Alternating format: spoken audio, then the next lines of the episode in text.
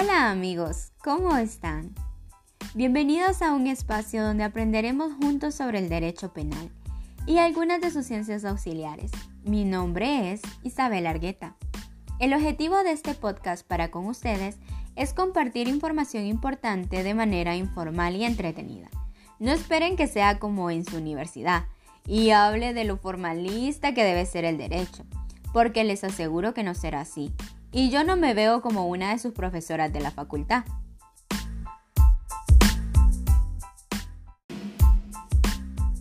Me considero una estudiante eterna y esta es la rama del derecho que más me gusta.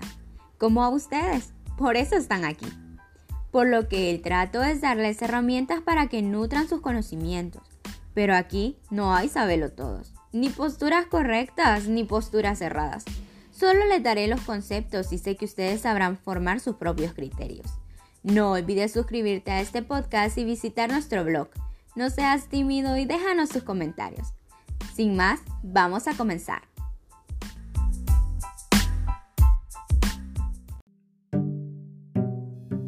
El día de hoy vamos a empezar a hablar de lo que es el derecho penal y empezaré muy filosófica. Está en el espíritu del ser humano la búsqueda de la justicia y es como decía el amigo Bolívar, ¿nos lleva a la libertad? Es común que al ver situaciones indignantes querramos hacer justicia y nos llenemos de esa impotencia y voluntad de ajusticiar a los demás. Siempre he creído que esa necesidad fue lo que llevó a la creación del derecho penal. Pero, ¿qué es el derecho penal? ¿Qué conlleva esa rama del derecho que intriga desde los más chicos hasta los más grandes de nuestra sociedad? Leemos de derecho penal en los diarios, lo vemos en las películas y programas de televisión todos los días. Ese deseo de justicia lo alimentamos a cada instante por todos los medios y nos hacen creer en si es ahí en la ley y el orden y que todo lo que pasa es como en la televisión. Pero hoy quiero comenzar a definir el derecho penal como lo hizo alguna vez Bonlis. Derecho penal es el conjunto de las reglas jurídicas establecidas por el Estado que asocian el crimen como hecho, a la pena como legítima consecuencia. Esta definición, como afirma el maestro Santiago Mirpuig, en su libro Introducción a las bases del derecho penal es muy estrecha. Y es que nos remonta a la teoría de Newton. Para cada acción hay una reacción. Para von la reacción que provoca el crimen es la pena. Cuello Cayón lo define desde el espíritu que éste debe contener, como el derecho del Estado a definir los delitos, a determinar, imponer y ejecutar las penas y las medidas de lucha contra la criminalidad. Es el lugar que tiene el derecho penal al establecer un marco legal en este aspecto. Y es cuando se inicia la lucha contra la criminalidad desde la prevención primaria, dictando una norma jurídica general hasta la prevención secundaria y terciaria, imponiendo sanciones para los hechores de esos delitos. Y es que su espíritu debe girar en torno a ello, la prevención.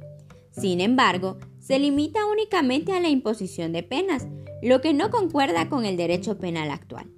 Vives Santón nos deja una definición más completa y actual, definiéndola como el conjunto de normas jurídico-positivas reguladoras del poder punitivo del Estado, que definen como delitos o estados peligrosos determinados presupuestos a los que asignan ciertas consecuencias jurídicas denominadas penas o medidas de seguridad.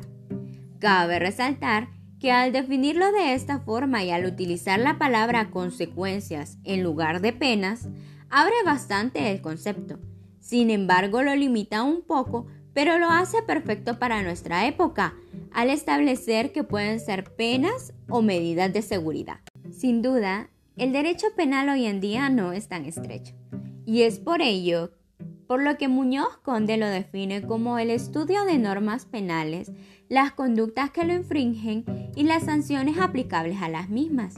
Las sanciones en el derecho penal han dejado de ser únicamente penas y se han convertido en sanciones que hasta cierto punto podrían realmente ajusticiar a la víctima, sobre todo en los modelos de justicia restaurativa.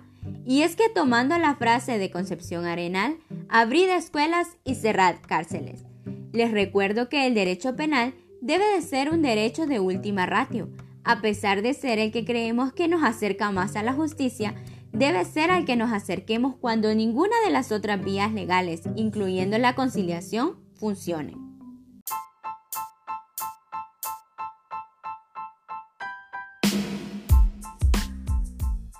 Te invito a visitar mi blog y escríbeme en los comentarios en el blog cuál es la definición que más se adapta en la actualidad derecho penal para ti y cómo es el derecho penal en tu país. Gracias por acompañarme hasta acá.